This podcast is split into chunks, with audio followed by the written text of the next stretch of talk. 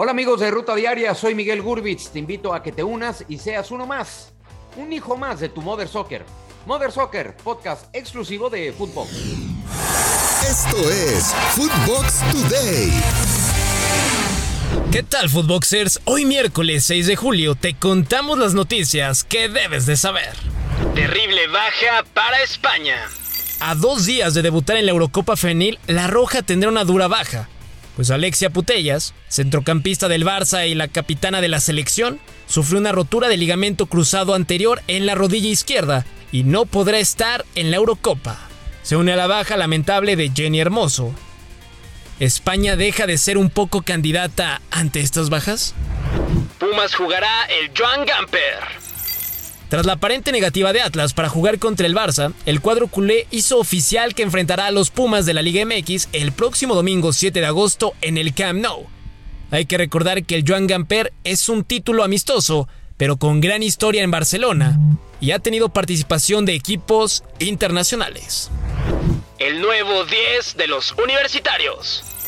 Continuando con las noticias de los auriazules, ya presentaron a su fichaje bomba de cara a esta apertura 2022. Eduardo el Toto Salvio llega procedente de Boca por dos años y será el nuevo 10.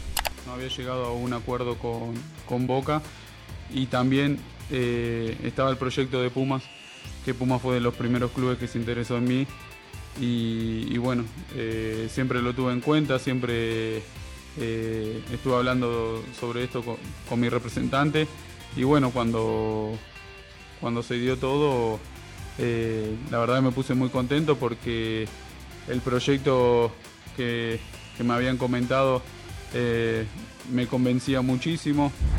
América presentó refuerzos.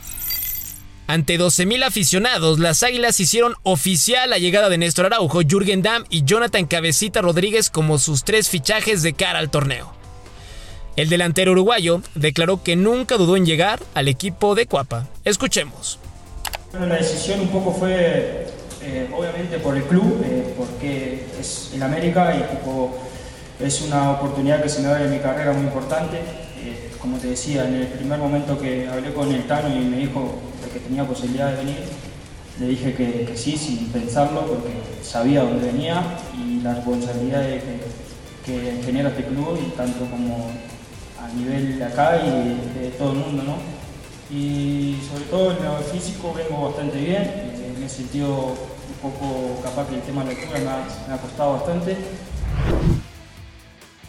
Baja para América. A pesar de sus fichajes, no todo es miel sobre hojuelas para Club América.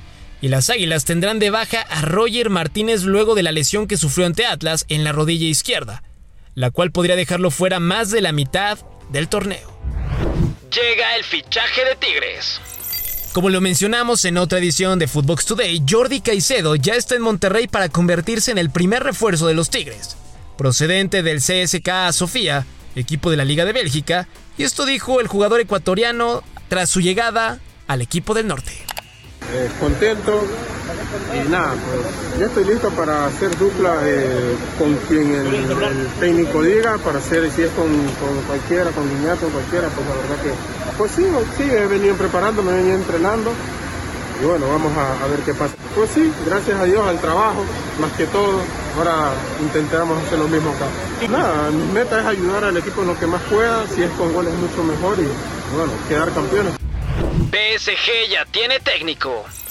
Tras rescindirle el contrato a Mauricio Pochettino, el PSG presentó a su nuevo entrenador y será el estratega francés Christophe Galtier.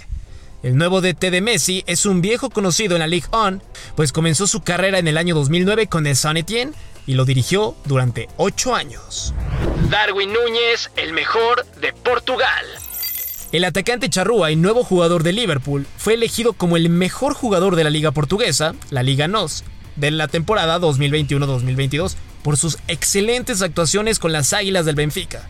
Hay que recordar que ahora forma parte del cuadro de Jürgen Klopp como uno de los delanteros sensación en este mercado de fichajes y que se espera tenga un gran nivel en la Premier League. Esto fue Footbox Today.